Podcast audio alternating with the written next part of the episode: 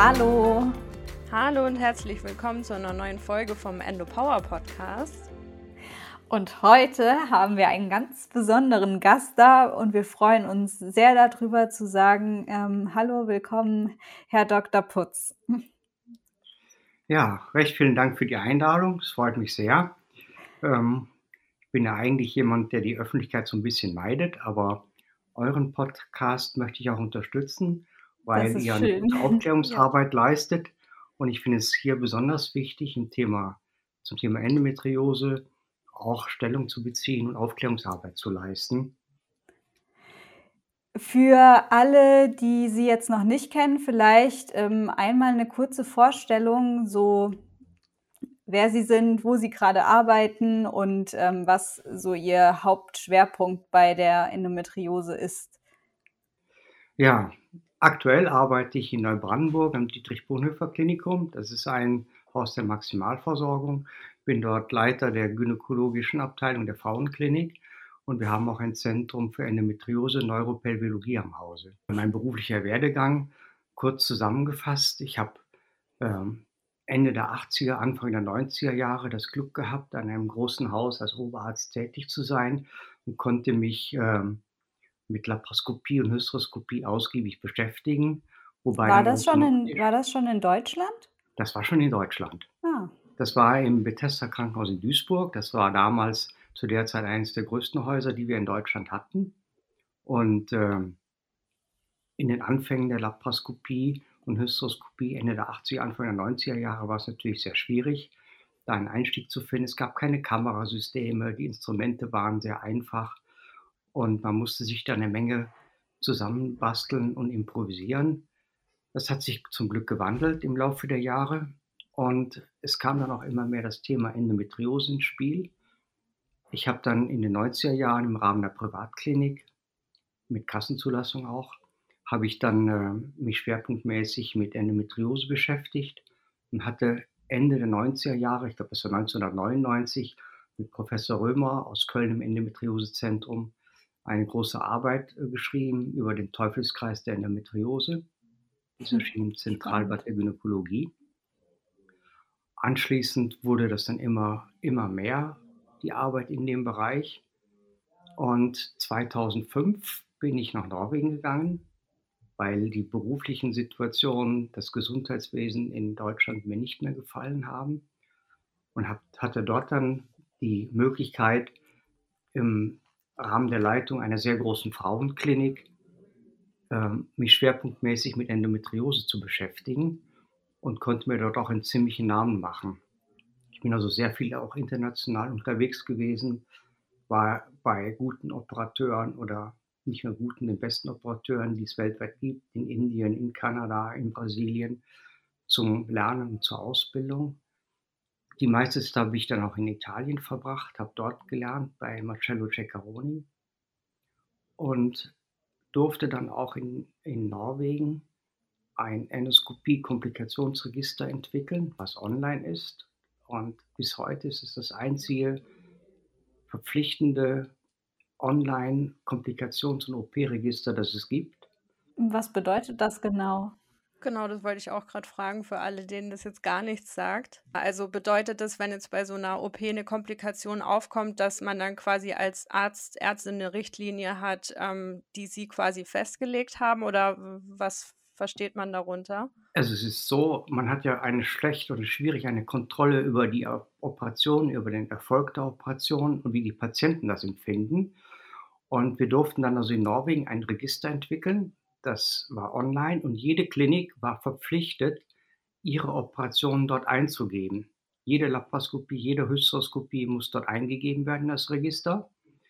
Ähm, und anschließend gab es nach mehreren Wochen von der Zentrale des Registers aus eine, ein Kontrollrundschreiben, ein Interview mit jedem Patient, der operiert worden ist, um Ach, Komplikationen und Langzeitwirkungen, Probleme zu erfassen. Zudem hatten auch die Patienten die Möglichkeit, sich auch selber zu äußern, wie sie ihren Aufenthalt empfunden haben, wie sie die Behandlung empfunden haben. Also nicht nur aus der Sicht des Arztes, sondern auch die Sicht des Patienten wurde berücksichtigt, was ja enorm wichtig ist. Man Absolut. darf ja nicht immer nur, nur äh, das äh, als Kriterium nehmen, was der Arzt als erfolgreich empfunden hat, sondern auch der Patient soll sich auch dazu äußern können oder müssen. Das hat also dazu Wahnsinn. geführt, dass in Norwegen plötzlich aufkam, dass viele Komplikationen doch häufiger da sind, als allgemein in der Weltliteratur beschrieben waren. Das hat Ja, wieder kann ich weiter mir dazu vorstellen. geführt, dass man landesweit Verbesserungen durchführen konnte und somit auch die Komplikationsraten senken konnte und auch insgesamt äh, die Behandlungswege verbessern konnte. Das war schon äh, sehr, sehr wichtig und das sehe ich auch als in der Zukunft für wichtig an. Ja, Ich war dann auch in der, bis heute noch äh, in der Europäischen Gesellschaft für Gynäkologie und Geburtshilfe bin ich auch noch ähm, damit beschäftigt als Leiter der äh, speziellen Interesse, äh, Interessengruppe für Qualitätssicherung auch ein solches Register für Deutschland und Europa zu etablieren, was zu, zugegebenermaßen aber auch sehr, sehr schwer ist.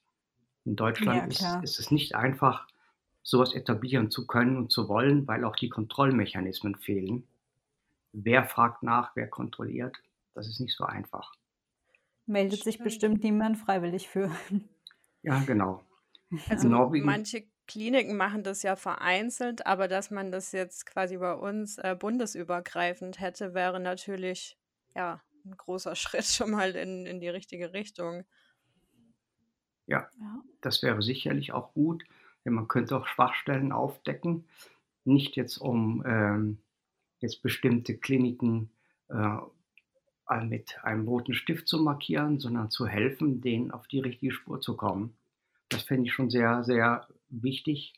Genauso auch die Kliniken, die gute Ergebnisse liefern, dass man denen auch, die auch bittet, äh, mitzuteilen und zu erklären, wie sie das machen. Das, also es gibt, man kann das von beiden Seiten aus sehen. Ja, Aber es wäre für alle ein Pluspunkt auf jeden Fall. absolut. Ja, und wie äh, ging es dann weiter? Ja, dann bin ich in Norwegen sehr lange gewesen, insgesamt 14 Jahre. Habe dann ähm, mich entschlossen, wieder nach Deutschland zurückzugehen. Das waren teilweise private Gründe auch, teilweise berufliche Gründe. Und ähm, bin dann zuerst nach Dernbach in den Westerwald gekommen, in ein kleines Krankenhaus, die aber ihren Schwerpunkt mit Endometriose erweitern wollten. Das ist letztendlich nur in Ansätzen gelungen, da die Krankenhauskette leider insolvent gegangen ist. Ich habe mir dann überlegt, bevor die Tore ganz geschlossen werden, mir einen anderen Wirkungsort zu suchen und bin auf der Suche nach einem großen Haus, die mir alles bieten können, was ich benötige, um auch entsprechend arbeiten zu können, bin ich dann ähm, quer durch Deutschland gereist und habe mir wirklich ein Haus gesucht, das von Neurochirurgie über ähm, spezielle Radiologie, Neuroradiologie auch die Möglichkeit geboten hat, ähm, alle chirurgischen Komplikationen auch mit versorgen zu können. Das heißt Gefäßverletzungen, Darmprobleme, äh, Harnleiterprobleme, also urologische Probleme. Also alle Abteilungen, die man sich denken kann. Und so bin ich dann nach Neubrandenburg gekommen. Dieses Haus hat eigentlich einen sehr, sehr guten Standard geboten und ähm, bis jetzt habe ich das nicht bereut. Das Nee, ich, muss auch sagen, dass, dass Neubrandenburg wirklich ein äh, sehr gutes Krankenhaus war. Also im Vergleich zu Dernbach war das schon ähm, auch einfach von dem gesamten Eindruck her viel, viel besser. Ja, ich war auch sehr überrascht von der Freundlichkeit der Mitarbeiter. Ja. Also, das ist tatsächlich ein bisschen anders als hier im Süden. Man, man hat da oben irgendwie noch mehr Zeit für die Patienten, habe ich zumindest ich jetzt den Eindruck bekommen. Ja. ja, das stimmt. Die Behandlung ist ein bisschen anders. Sie ist also nach meiner Meinung mehr patientenorientiert, mehr auch problemorientiert. Und man muss auch zugeben, dass die Behandlung von Patienten mit schweren äh, Schmerzen im Beckenbereich oder chronischen Beckenschmerzen schon auch sehr herausfordernd ist. Und äh, meine Mitarbeiter waren auch, auch am Anfang etwas überfordert, weil das etwas war, was sie gar nicht kannten in dem Ausmaß. Ja. Trotzdem haben die sich dem geöffnet und haben versucht, sich sehr schnell da reinzufinden. Und das ist denen auch ganz gut gelungen. Also nach ein paar Wochen haben sie schon entsprechende Leitlinien und Maßnahmen entwickelt, wie sie ihre Patienten oben behandeln, wie es in der Ambulanz geht. Also da bin ich auch ganz froh darum. Auch meine Kolleginnen und Kollegen, die haben das auch dankbar aufgenommen und äh, sind dabei, sich jetzt gut weiterzubilden, was ja auch ein ganz wichtiger Faktor ist. Das ja, das stimmt. Man hat es auch gemerkt, als man da war, haben alle in haben alle im Prinzip äh, in einheitlich gesprochen, ja, wir sind dabei, gerade ganz viel zu lernen und wir saugen das Wissen auf und wir erfahren gerade ganz viel Neues. Also die waren auf jeden Fall auch offen dafür. Das sieht man ja leider auch nicht immer. Ja, ja. stimmt. Es sind relativ junge Kolleginnen und Kollegen und die sind auch hoch motiviert, was ich auch sehr schätze. Und das ist auch, finde ich, für mich eine ein sehr große Stütze, wenn man Kollegen hat, die auch dahinter stehen und auch lernen wollen und wissen wollen, anstelle von einem Kollegenkreis, der schon manchmal etwas zurückhaltend und so abweisend ist. Da ja, bin ich also stimmt. wirklich, habe ich es gut getroffen. Ja, das schon. Nur so weit weg, so weit ja. weg. ja, weiter weg ja, ging es quasi nicht mehr. Nee, weiter weg ging es gar nicht mehr, aber das ist natürlich auch so ein privates Opfer, was ich da äh, auf mich genommen habe. Jeden Fall. Also das ähm, war ja so, dass ich mich wirklich nur noch orientiert habe nach den Möglichkeiten, die ein Krankenhaus bietet, um die Patienten optimal behandeln zu können. Und da war es mir dann ehrlich gesagt egal, ob das jetzt ähm, irgendwo in der Mitte Deutschlands ist oder am, am Rande liegt. Es musste nur halt alles da sein. Und das bietet eben dieses Haus. Das war für mich eben das Wichtige. Ja, das stimmt. Und das ist auch das Wichtigste. Auf jeden Fall. Jetzt haben Sie in dem Krankenhaus ja auch eine Sprechstunde für Neuropelvologie integriert. Vielleicht, ähm, können Sie noch mal kurz sagen, was genau das bedeutet und wie es dazu kam? Ja, also seit vielen Jahren habe ich auch feststellen können, dass chronische Beckenschmerzen oder Schmerzen, die Endometriose zugeordnet werden, nicht unbedingt vielleicht von den Endometrioseherden selber stammt, sondern auch von den Nerven im Beckenbereich. Es gibt ja kaum einen Platz im menschlichen Körper außer dem Gehirn, wo so viele wichtige Nerven zusammenlaufen wie im Becken.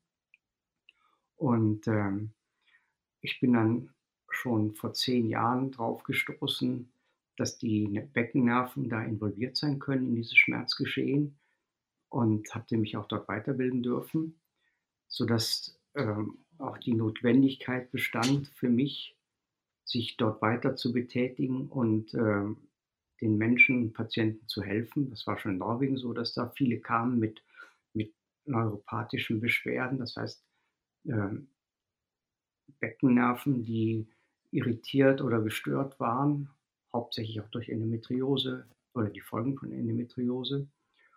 Und denen habe ich mich halt speziell gewidmet und mir war es dann gelungen, auch bei der Kassenärztlichen Vereinigung und Ärztekammer hier in Mecklenburg-Vorpommern eine eigene Sprechstunde etablieren zu können, nur für Patienten mit Endometriose und ähm, Beckenschmerzen, die bedingt sind durch Nervenirritationen im Beckenbereich oder Nervenschädigung im Beckenbereich.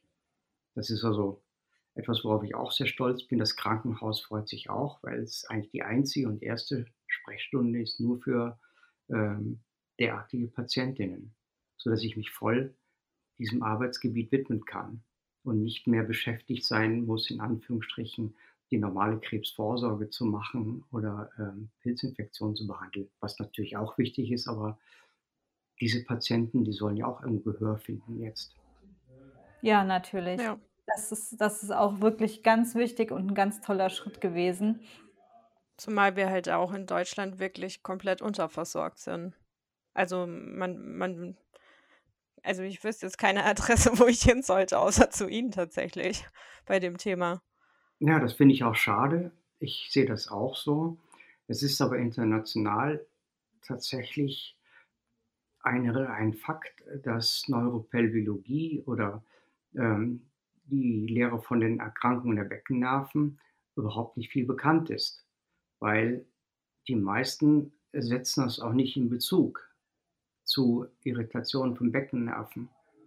Ich brauche nur ein ja. Beispiel nennen. Sie haben Patientinnen mit ähm, immer wiederkehrenden Harnwegsinfekten, Brennen in der Blase, Brennen in der Harnröhre. Die werden mit Verdacht auf äh, Harnwegsinfekt behandelt. Und in Wirklichkeit ist das gar kein Harmless-Effekt, sondern es ist eine Reizung oder Schädigung vom Pudendusnerv. Diese Zusammenhänge wissen die wenigsten und äh, da ist es natürlich sehr, sehr schade, dass die Zusammenhänge nicht erkannt werden und die Patienten auch nicht einer richtigen Behandlung zuge zugewiesen werden. Die werden dann mit Antibiotika behandelt, mit Salben und Cremes und allem Möglichen, nur nicht dem, was sie bekommen müssten. Ja, da kann ich ein Lied von singen. Ja, das stimmt. Ich hatte das, also ich wurde auch äh, bestimmt ein Jahr lang mit Antibiotika behandelt, bis ich dann irgendwann mal äh, an der richtigen Adresse, nämlich bei Ihnen war. Und bin dafür auch sehr dankbar, dass das damals so gekommen ist. Sonst äh, weiß ich nicht, wie viel Antibiotika ich letztendlich dann doch noch genommen hätte, weil man ja im Prinzip auch als Patient das nicht so richtig erkennen und zuordnen kann.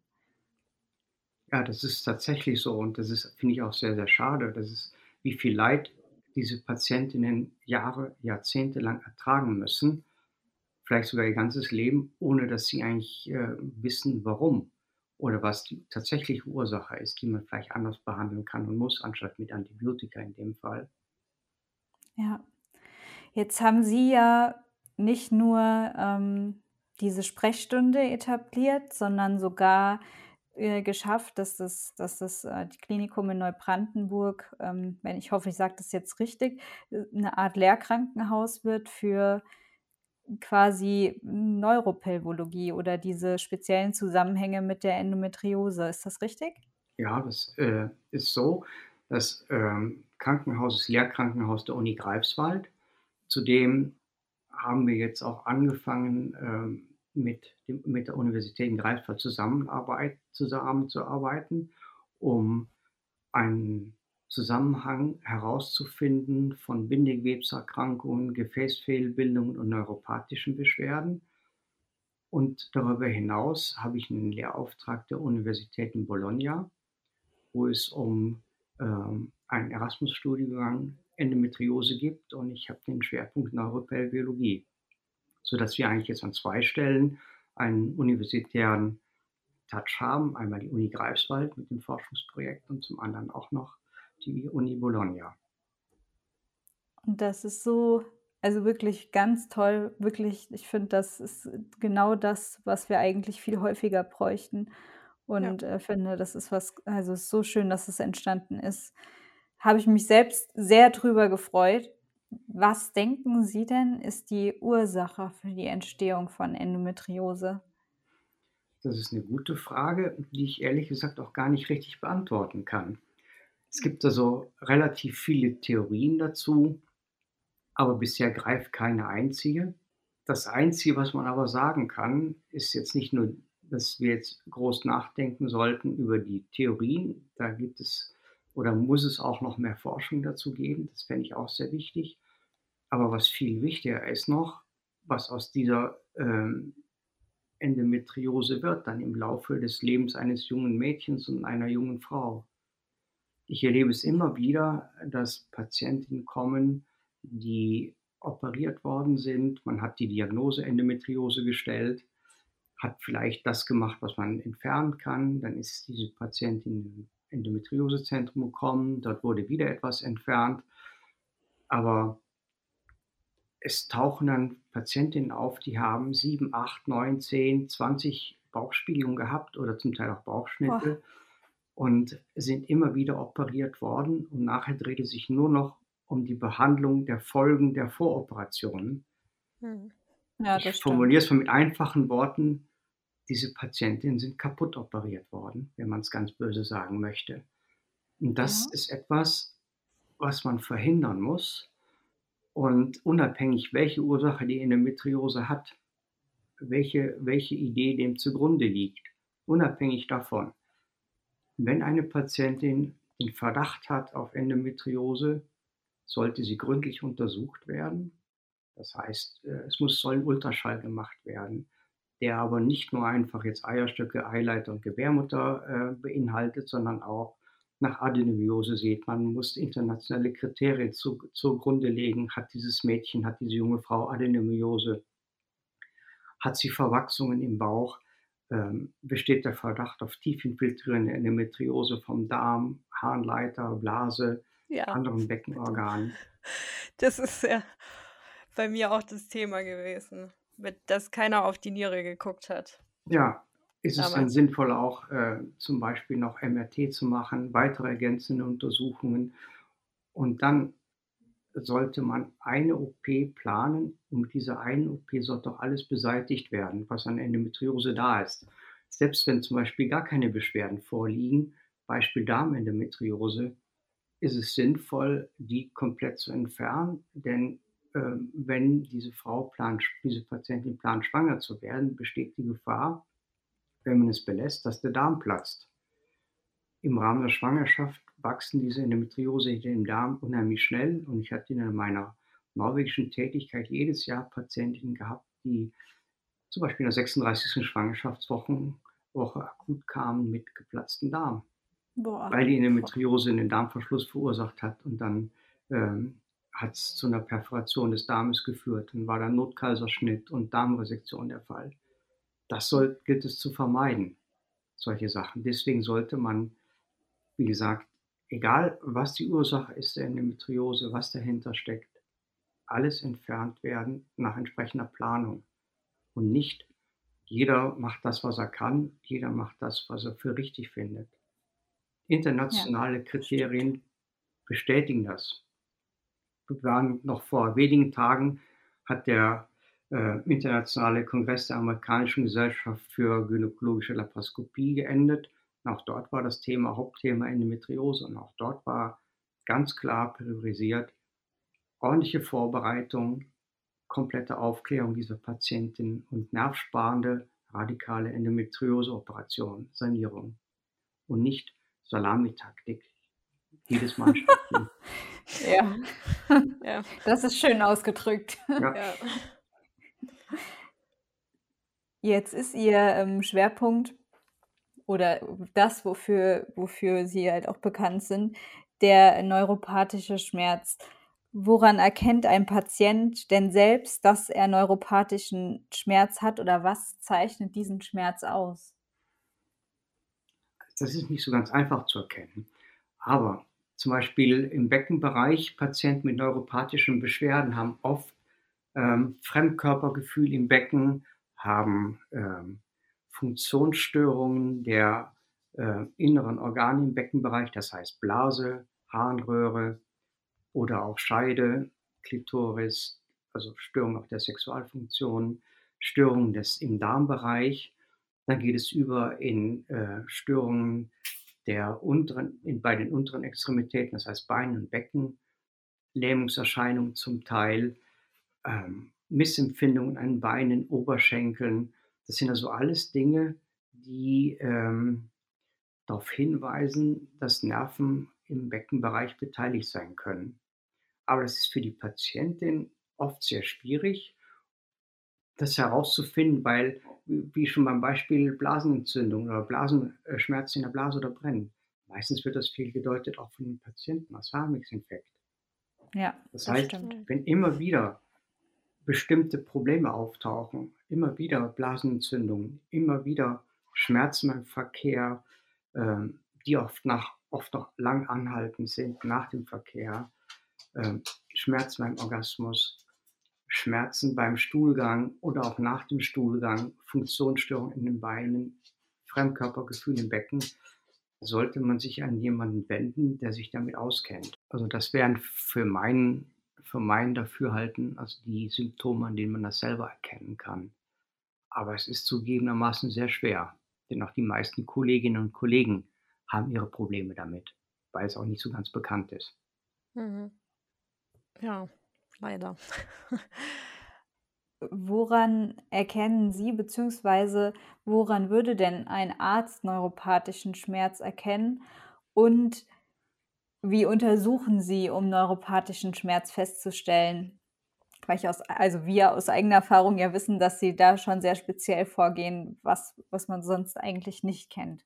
Ja, also zum Ersten ist eine ausführliche Erhebung der Krankheitsgeschichte wichtig. Das, ich muss also wissen, Ähm, natürlich neben den normalen gynäkologischen Erkrankungen ist es für mich sehr wichtig zu wissen, ähm, was sonst für allgemeine Erkrankungen bestehen, wann das mit den Schmerzen angefangen hat, wo die Schmerzen sitzen. Den Schmerzcharakter ist es auch sehr wichtig zu erfahren. Oft sind so brennende Schmerzen, nadelstichartige Schmerzen, das deutet alles schon auf Nervenschädigungen hin, auf äh, Schädigung der sogenannten viszeralen Nerven, die da sind für die Funktion von inneren Organen zum Beispiel. Also die Erhebung der Krankengeschichte ist sehr, sehr wichtig. Man muss dem Patienten sehr gut zuhören und auch viele Dinge abfragen, die vielleicht etwas ungewöhnlich sind oder unangenehm klingen. Ich frage auch nicht nur nach Blasen-Darmfunktionen, sondern auch den Sexualfunktionsstörungen. Wie ist es beim Verkehr? Brennen, ähm, Schmerzen, tiefe Stoßschmerzen, Schmerz beim Eindringen, halten die Schmerzen an, Schmerz beim Orgasmus, Schmerzen bei der Masturbation. Das sind alles Sachen, die in der Regel nicht abgefragt werden.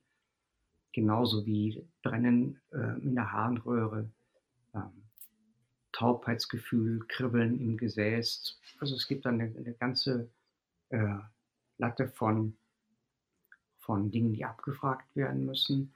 Voroperationen, die möglicherweise zu Schädigungen im Beckenbereich geführt haben oder zu äh, Verletzungen von Beckennerven geführt haben können.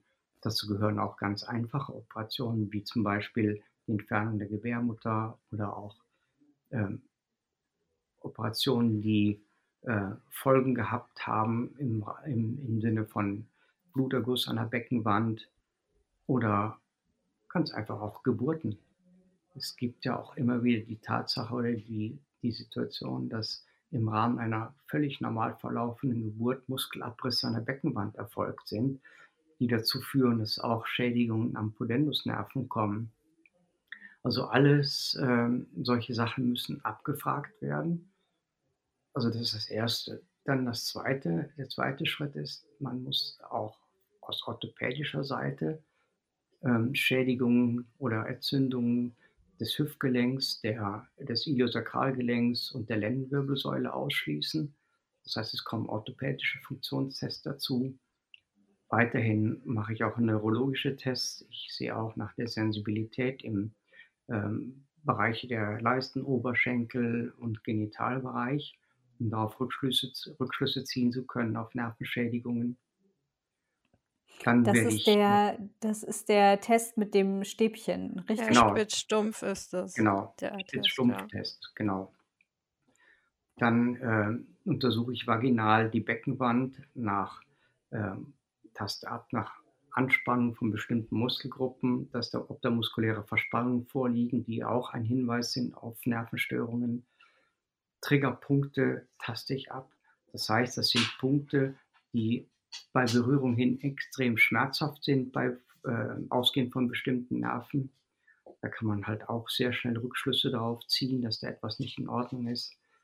Also da, äh, das sind die Standarduntersuchungen, werden dann ergänzt durch einen äh, vaginalen Ultraschall, um halt auch dort herauszufinden, hat die Patientin Adenomiose, hat sie Verwachsungen im Bauchbereich, Beckenbereich, hat sie Endometriose, Herde, Darm, Blase, Beckenwand. Das sind also alles wichtige Kriterien, die damit einfließen müssen. Und dann Sie sagen jetzt auch, ähm, ich noch mal kurz da einhake, mhm. dass Sie immer auch gucken, ob die Patientin ähm, Adenomiose hat.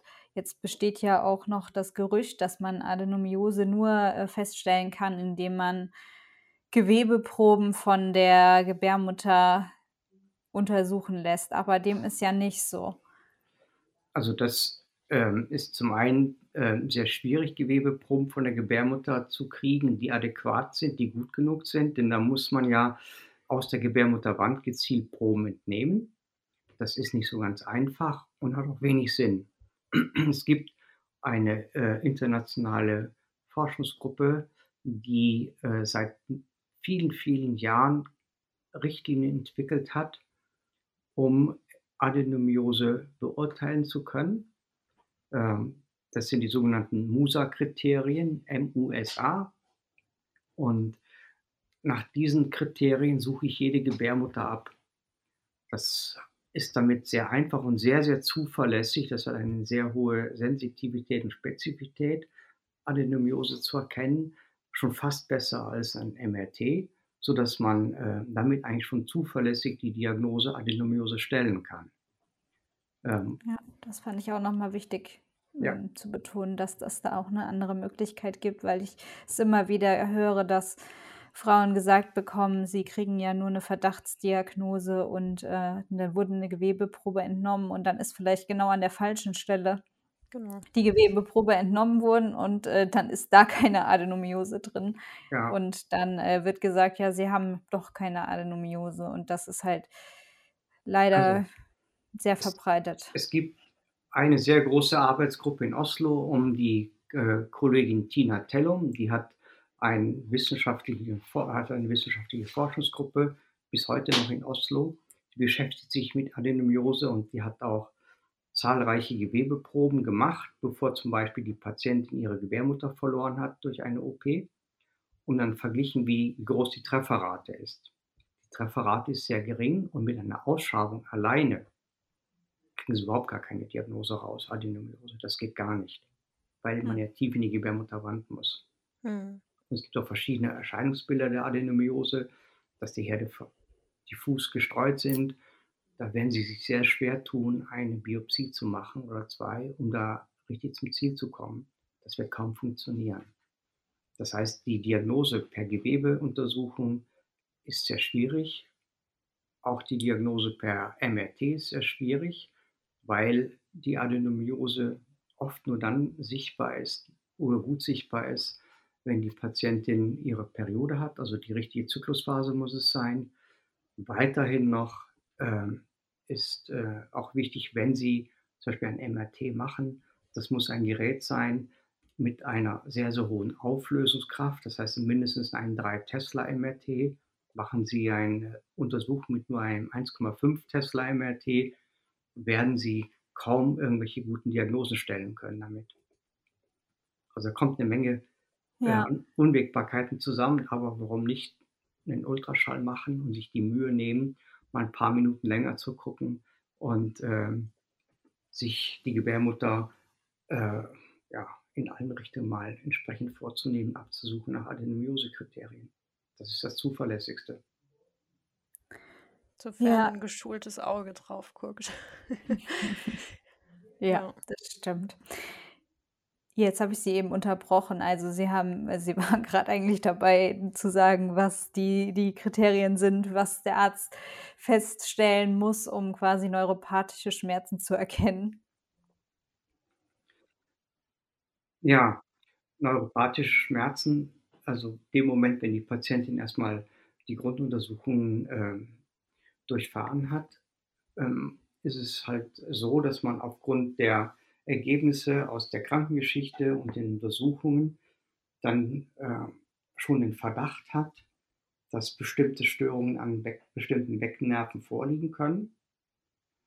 Und ähm, es wird dann in der Regel notwendig sein, noch ergänzende Untersuchungen zu machen. In der Regel ist es heute für mich entweder ein Neuro-MRT, wo man speziell auf die Beckennerven sieht, oder ein Angio-MRT, wo man auf die ähm, Gefäße im Bauch- und Beckenbereich sieht. Das ist auch ein Punkt, dass nämlich oft Gefäßfehlbildungen im Bauch- und Beckenbereich vorliegen können, die zusätzlich zur Endometriose noch Druck auf Beckennerven ausüben und somit auch ursächlich ist, da sind für äh, chronische Beckenschmerzen. Das heißt, habe ich den Verdacht, dass da Gefäßfehlbildungen zum Beispiel vorliegen, werde ich auch ein Angio-MRT äh, anordnen müssen. Und dann wird man mit diesen Diagnosekriterien oder mit diesen Untersuchungsbefunden wird man mit der Patientin einen Behandlungsplan besprechen. Sie haben jetzt gesagt, dass es auch Gefäßfehlbildungen äh, sein können. Das heißt, gibt es neben der Endometriose noch andere Ursachen für neuropathischen Schmerz? Ja, ähm, also zum einen sind es natürlich auch Endometriose, die Endometrioseerkrankungen, wo Endometrioseherde in der Nähe von, von Beckennerven sitzen. Ähm, da kann ich nur kurz anführen, wenn Sie einen Endometrioseherd haben, der mehr als 5 mm vom Bauchfell aus in die Tiefe geht, hat er einen, dieser Herd einen Entzündungsherd aufgebaut, um sich selber von 1 cm Durchmesser und bei schlanken Patientinnen reicht dieser Entzündungsherd schon sehr schnell an die tiefen Beckennerven dran und kann so zu, zu Reaktionen und Irritationen führen. Genauso können es aber auch sein, dass ähm, Krampfadern im Becken vorliegen, die durch Gefäßfehlbildung kommen oder andere Störungen und dann auf Beckennerven drücken. Oft sind es auch beide Sachen, beide Ursachen da, aber zunehmend kommt die Diagnose, je mehr ich danach sehe, kommt die Diagnose auf, dass da Beckengefäßfehlbildungen vorliegen, die neuropathischen Beschwerden verursachen. Also es ist nicht immer nur Endometriose. Ja, sehr spannend. Sie hatten jetzt vorhin schon gesagt, dass man grundsätzlich ein ganzheitliches Konzept für die OP braucht. Wann ist es denn jetzt, ich sag mal, zeitlich sinnvoll, eine OP vorzunehmen, um dann den Schmerzen entgegenzuwirken? Also allgemein wird international wird empfohlen, wenn ein junges Mädchen ihre Periode bekommt und sie hat im ersten halben Jahr starke Schmerzen, die dazu führen, dass sie von der Schule fernbleibt, ihren Tätigkeiten nicht nachgehen kann, dann ist es sinnvoll, einen Behandlungsversuch mit einer äh, Antibabypille zu machen, um zu sehen, wie sich damit das regulieren lässt. Sind danach noch immer Schmerzen da, die ähm, äh, über das Normal in Anführungsstrichen hinausgehen, das heißt weiterhin fernbleiben von der Schule oder den häuslichen und anderen Tätigkeiten, dann ist eine Bauchspiegelung sinnvoll. Das heißt, sehr, sehr früh. Je früher man Endometriose operativ behandeln kann, umso besser ist es für die Patientin. Also ich betone, das ist eigentlich eine internationale Empfehlung und nicht meine persönliche. Ja, das ist äh, schon, schon spannend, weil klar gibt es dann natürlich auch irgendwo eine Dis also was, woran man, wo man bedenken muss, dass Patientinnen, die das vielleicht schon sehr früh mitgeteilt bekommen, und da müssen wir erstmal hinkommen, mhm. denn äh, keiner von uns ne, hat das früh mitgeteilt bekommen.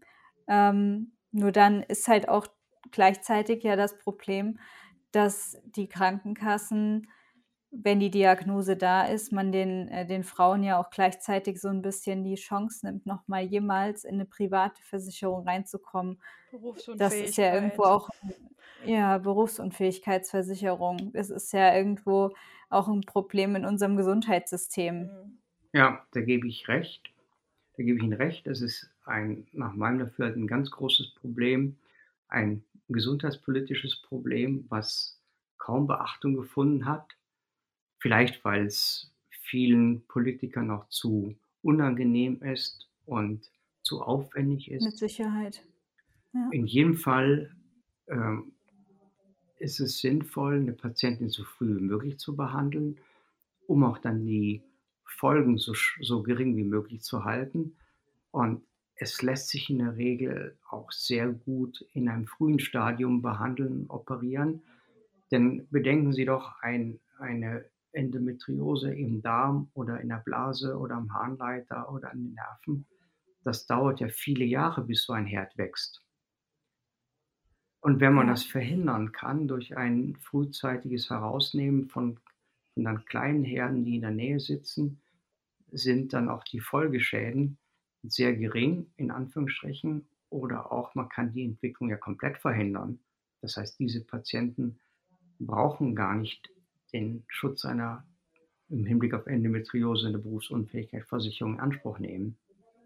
Aber das ist ähm, leider Gottes ein gesundheitspolitisches Problem, was wir in Deutschland haben, was sich in diesem Gesundheitssystem so schnell nicht, nicht regeln lässt. Leider nicht, weil die Lobby von den Patienten zu gering ist. Ja. Ja, nicht vorhanden quasi. Ja. Zumal ja auch viele Frauenärzte, Frauenärztinnen immer noch sagen, also wir schreiben jeden Tag fast, oder nicht jeden Tag, aber ich habe jeden Tag Nachrichten und immer wieder dann auch Mädels, junge Mädels, die sagen, ja, aber meine Frauenärztin hat gesagt, ich bin zu jung für Endometriose. Muss ich mir dann auch so denken. Ja, Also, mir hat stimmt jetzt nicht. tatsächlich vor 3 Tagen wieder eine geschrieben und die ist jetzt mal da rede ich jetzt nicht von, die ist 14, sondern die ist 21 und hat es gesagt bekommen. Endometriose können Sie sehr früh haben. Meine jüngste Patientin, die ich hatte mit Darmendometriose, war 17. Ähm, ich habe auch genauso mal auch gehört, ich hatte eine Patientin gehabt mit Endometriose am Ischiasnerv und dann rief mich die behandelnde Gynäkologin an, ähm, das wäre ja völliger Blödsinn, so was hättest du noch nie gehört, Endometriose gibt's gar nicht an den Nerven. Ähm, Mhm. na ja, ich Super. denke, da liegt der Knackpunkt daran, dass zu wenig Aufklärungsarbeit geleistet wird, dass da viel zu wenig die Öffentlichkeit erfährt und dass die Folgen von Endometriose und neuropathischen Beschwerden der Öffentlichkeit gar nicht bekannt oder bewusst sind. Und da muss man auch ansetzen. Das Bewusstsein schärfen, was das bedeutet, Endometriose zu haben, was es bedeutet, neuropathische Schmerzen im Becken zu haben, welche Konsequenzen das für die Patientin hat, für Angehörige, fürs Arbeitsleben. Das ist heute leider sehr unpopulär. Unverständlicherweise wird zum Beispiel Brustkrebspatientinnen, die natürlich sehr schwer getroffen sind, die bekommen alle möglichen erdenklichen Hilfen. Ähm, da gibt es Support von allen Ecken und Enden. Diesen Su- Support sehe ich aber in keiner Weise bei anderen Krebserkrankungen und schon gar nicht bei Endometriose oder neuropathischen Beckenbeschwerden. Wenn Sie heute hinsehen, Mammakarzinom, Brustkrebs können Sie in 80 Prozent gut behandeln. Die überleben das. Ähm, das kann ich nicht für Endometriose behaupten. Also da ist eine Ungleichverteilung von Mitteln und äh, Ressourcen leider da. Ja. Das stimmt. Also sehe ich, sehe ich auch so, wie viel Aufmerksamkeit das Thema bekommt, was natürlich nicht bedeutet, dass es, es ist genauso wichtig, aber einfach, ähm, es war ja jetzt erst Brustkrebsmonat, also da, da werden so viele Menschen laut und jetzt mal im Vergleich im, im Endomonat März, da werden schon auch immer mehr Leute laut, aber es ist halt immer noch ein Bruchteil der Stimmen, die man dann hört, wenn es um das Thema Brustkrebs geht. Ja, Ja, das, das stimmt. das ist richtig. Und ähm, ich weiß auch nicht, warum das gerade in Deutschland so ist. Also ich, wie gesagt, ich habe lange in Norwegen gearbeitet und die norwegische Endometriose-Gesellschaft, die hat sich also sehr konzentriert beim Gesundheitsministerium eingesetzt dafür, dass Mittel bereitgestellt worden sind mit der Etablierung eines landesweiten Endometriose- und Forschungszentrums und Adenomyose-Forschungszentrums. Das hat also wirklich dazu gebracht und geführt, dass da sich was bewegt hat. Da haben die Leiter des Endomet des, der Endometriose-Vereinigung ein Fernsehinterview gehabt mit dem äh, Gesundheitsminister und die Konsequenz war dann, dass ähm, er in der Sendung noch die Mittel zugesagt hat für die Etablierung eines solchen Zentrums, was dann auch prompt umgesetzt worden ist. Also Hm, da- da können wir, sollten wir auswandern. da können wir bei unserem Gesundheitsminister lang drauf warten. Ja, das befürchte Ja. ich auch. Aber man muss halt Ja. eigentlich die Öffentlichkeit mehr motivieren und mehr interessieren dafür. Denn es liegt mittlerweile nur noch in der Hand von den Patienten selber und nicht mehr in Ja. ärztlicher Hand. Denn auch mich verwundert es, da ich viel international unterwegs bin, dass man dort auch kaum deutsche Kolleginnen und Kollegen sieht. Ich will nicht abstreiten, dass, dass man immer wieder mal jemanden erkennt und sieht und hört. Aber auf der, in der internationalen Szene tut sich nicht sehr viel. Es hat zum Beispiel, nur um ein Beispiel zu nennen, es gab vor vier Jahren den letzten großen internationalen Endometriose-Kongress in Neapel, wo aus Brasilien 38 Teilnehmer ankamen. Aus Norwegen, einem kleinen Land mit, mit, mit 4 Millionen Einwohnern, waren 17 Kolleginnen und Kollegen da. Hm. Aus Deutschland keiner. Schade. Keiner. Läuft bei uns. Ja, da, da fragt man sich wirklich, Ja. wo, wo ist der Interessenschwerpunkt der deutschen ähm, Frauenärzte? ja. Leider nicht da. Leider nicht da. Und das bedauere ich zutiefst. Und ich finde, dass diese Patientengruppe wesentlich mehr Gehör finden muss, weil die Auswirkungen von Endometriose und von neuropathischen Beschwerden im Becken, die sind so, so immens. Das überschauen die meisten ja noch nicht mal. Und wenn man es nicht überschauen kann, kann man sich auch schwer dazu äußern. Aber das muss mal richtig der Öffentlichkeit vorgebracht werden, damit man mal sieht, welche Notwendigkeit da besteht, jetzt hier Veränderungen in die Wege zu leiten und die Diagnostik und die Behandlung ähm, deutlich zu verbessern. Da muss gearbeitet werden dran. Und zwar ganz gewaltig. Definitiv. Das, äh, das haben Sie sehr schön zusammengefasst. Das ist eigentlich etwas, was man direkt an den Gesundheitsminister weiterleiten müsste. Ja, das stimmt. Ja. Und an die alle, am besten alle niedergelassenen Frauenärzte. Es wäre so schön, wenn das die alle erreichen würde. Ja, Ja. das, Ja, das ist so, ja. ähm, wissen Sie, ich habe auch zum Teil Verständnis für die niedergelassenen Kolleginnen und Kollegen. Die stehen unter enormem wirtschaftlichen Druck. Ähm, die müssen, die haben sich, können sich ja gar nicht die Zeit nehmen dazu, mit einer Ja, Patientin mehr als fünf Minuten oder zehn Minuten zu sprechen. Ja. Ähm, ich habe eine Stunde für jede Patientin eingeplant bei mir und das, damit komme ich auch noch nicht hin. Ich muss das vorbereiten, nachbereiten. Jedes MRT-Bild oder jede MRT-Aufnahme wird nachbefundet. Im Prinzip, bevor eine Patientin bei mir am OP-Tisch liegt, vergehen zwei bis drei Stunden. Das ist eine Zeit, die kann man sich Ja. im normalen wirtschaftlichen Leben nicht erlauben. Das ist drin. Nein, das Und stimmt. ja schon auch bei Ihrer Sprechstunde. Also, als ich kam, wussten Sie wussten Sie schon alles über meine Vorgeschichte.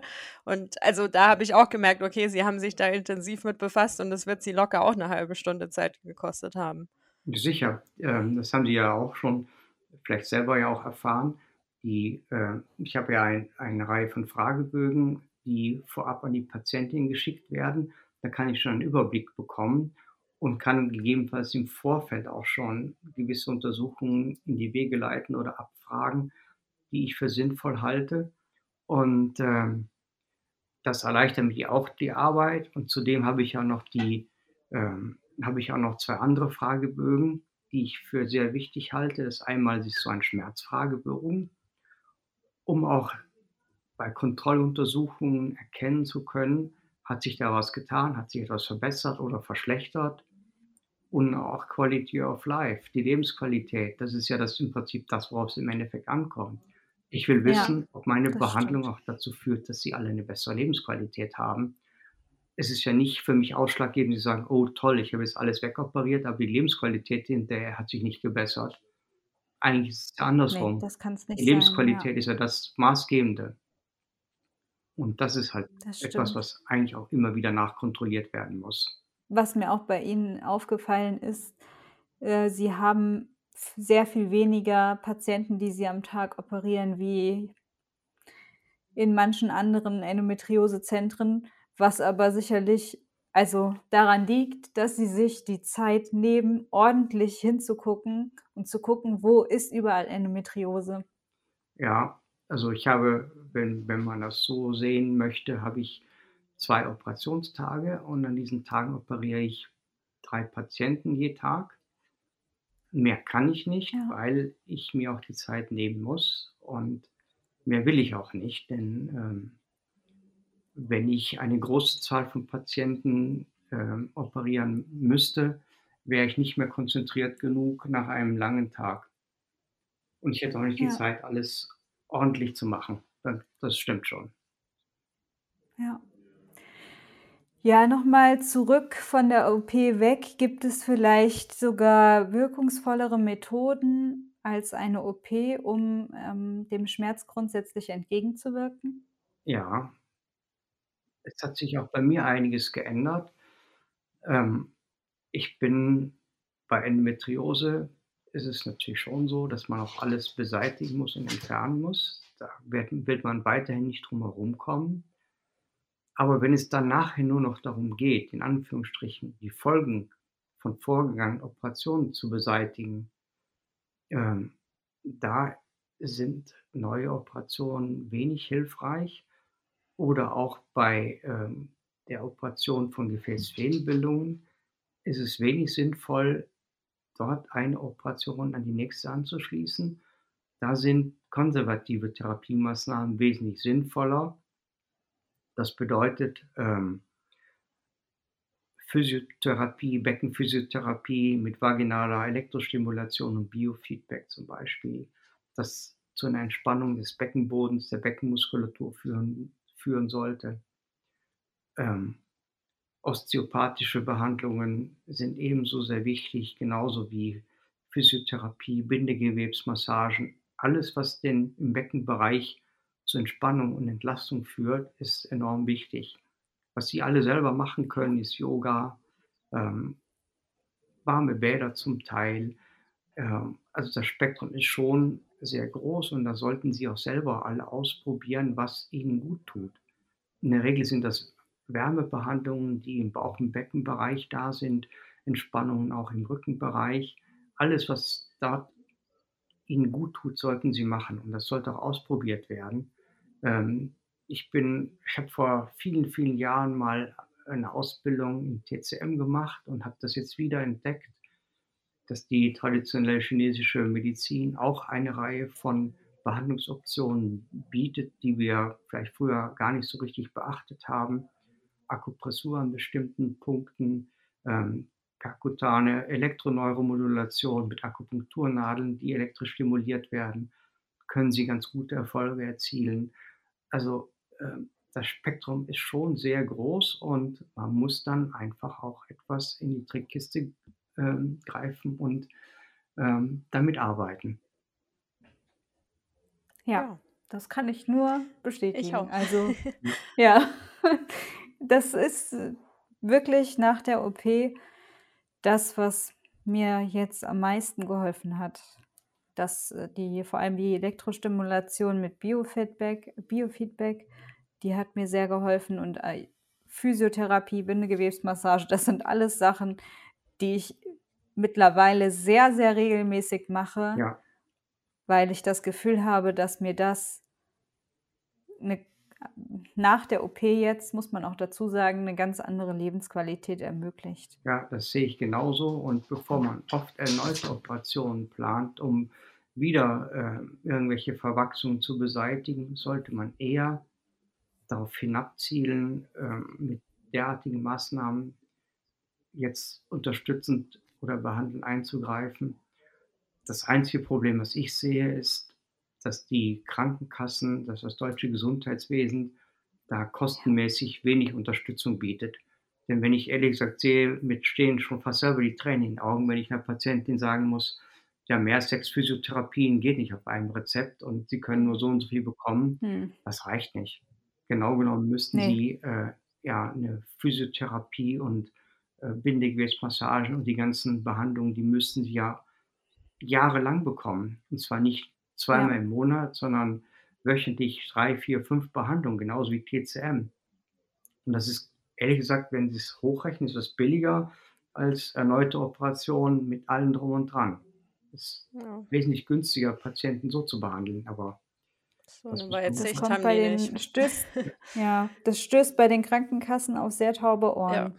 Aber es bleibt ja zu hoffen, dass sich da vielleicht irgendwann noch was dran ändern wird, zumindest an dem deutschen Gesundheitssystem. Da ist auf jeden Fall Auch Luft nach ein oben. Fehler im System und Luft nach Ja. oben. Das ja, stimmt. das, da kann ich Ihnen nur beipflichten, das ist ein Fehler im System, aber das liegt jetzt an uns allen, dass wir den beseitigen. Das heißt, Sie als Patienten, Sie mit Ihrem Podcast, die eine tolle Aufklärungsarbeit leisten, genauso wie meine Person und alle Kolleginnen und Kollegen auch, die sich mit Endometriose und Beckenschmerzen beschäftigen, sollten da aufstehen und ähm, aktiv werden und auch mehr in die Öffentlichkeit gehen, auch mehr Fortbildung machen für die niedergelassenen Kolleginnen und Kollegen, damit man die auch erreicht. Ja, Ja. Ganz wichtig, auf jeden Fall. Ja, ein schöneres Schlusswort hätte man eigentlich fast nicht sagen können. Aber ich äh, würde gern noch fragen, ob Sie eine Buchempfehlung haben für alle Endometriose-Patienten. Ja, es gibt das Buch, ähm, ich weiß nicht, ob Sie es äh, schon kennen, das habe ich vor drei Jahren zum Mhm. ersten Mal gesehen in Vancouver. Es ist gerade erschienen gewesen, wo die Autorin ähm, mir uns das vorgestellt hat auf einem großen Kongress. Das heißt Beating Endo. Das ist ein englisches Buch. ähm, Das heißt How to Reclaim Your Life from Endometriosis. Es geht darum, was man als Patient machen kann, um halt diesen Kampf auch im Gesundheitswesen und überhaupt gegen Endometriose voranzutreiben. Denn wie schon eingangs einmal erwähnt, es wird heute nur funktionieren, Endometriose ähm, auch wirkungsvoll zu bekämpfen, wenn sie ähm, auch öffentlich dagegen antreten. Denn sonst werden sie nicht, nicht das erreichen, was sie wollen. Wir Ärzte werden größtenteils sitzen bleiben auf dem, was wir können und was wir machen. Und es sind jetzt die Patienten, die die Veränderung erreichen müssen und nicht mehr wir Ärzte. Denn das Gesundheitswesen wird, wird zu wenig von den Patienten und ihren Bedürfnissen gesteuert. Und das muss sich ändern. Und die Ärzte, die jetzt tätig sind, haben einen so wirtschaftlichen Druck, so großen wirtschaftlichen Druck, dass sie gar keine Möglichkeiten haben, da einzugreifen. Das heißt, ja, das sie, sie sind, es liegt in ihren Händen und dieses Buch Beating Endo finde ich eigentlich sehr gut. Besser als viele Fachbücher, wo man über Behandlung und Ursachen lesen kann. Ähm, es ist eher wichtig zu wissen, wie man den Kampf aufnimmt mit, Endometrio, mit der Endometriose gegen das Gesundheitswesen. Denn da liegt der Knackpunkt heute. Ja. Sehr schön. Ja, das war jetzt ein noch schöneres Schlusswort. ja. Ich bemühe mich ja. ja, vielen Dank. Also, das habe ich Vielen, vielen Dank. tatsächlich ich kenne es, den Titel, ich habe es noch nicht gelesen, jetzt werde ich es lesen. Ja, kann ich nur empfehlen. Kriegen Sie bei Amazon, glaube ich, auch ohne Probleme. Ja. Mhm. Ähm, lesen Sie es gut durch und schließen sich alle zusammen. Und wenn ich Ihnen irgendwie helfen kann in irgendeinem Bereich, bitte nur Bescheid geben. Mit Öffentlichkeitsarbeit werde ich Sie gerne unterstützen, wo ich nur kann. Finde ich sehr wichtig. Vielen Dank. Sie haben ja, vielen Dank. Sie haben heute hier schon einen großen Beitrag geleistet, dass Sie sich, äh, die Zeit genommen haben, denn man muss auch mal betonen, wir haben Sonntag 17 Uhr Ja. und es ist nicht es ist nicht selbstverständlich, dass sich ein Arzt so dermaßen für seine Patienten einsetzt. Da möchte ich auch noch mal wirklich von Herzen Danke sagen dafür. Das ist was ganz Besonderes und das ist auch etwas, was Sie ähm, sehr auszeichnet in ihrem Charakter. Ja, danke schön. Das freut mich sehr, diese warmen Worte. Und auch bei Ihnen. Ich finde, dass Sie was Tolles geleistet haben wie ein Podcast. Und ich wünsche Ihnen noch weiter viel Glück. Und ich werde Sie unterstützen, wo es halt nur geht. Recht vielen Dank für das Interview, für die Möglichkeit auch, meine Meinung dazu sagen. Dankeschön. Ja, gerne. Dann ja, wünschen wir euch noch einen wunderschönen Sonntag. Danke. Und hören uns nächste Woche. Bis nächste Woche. Tschüss. Tschüss.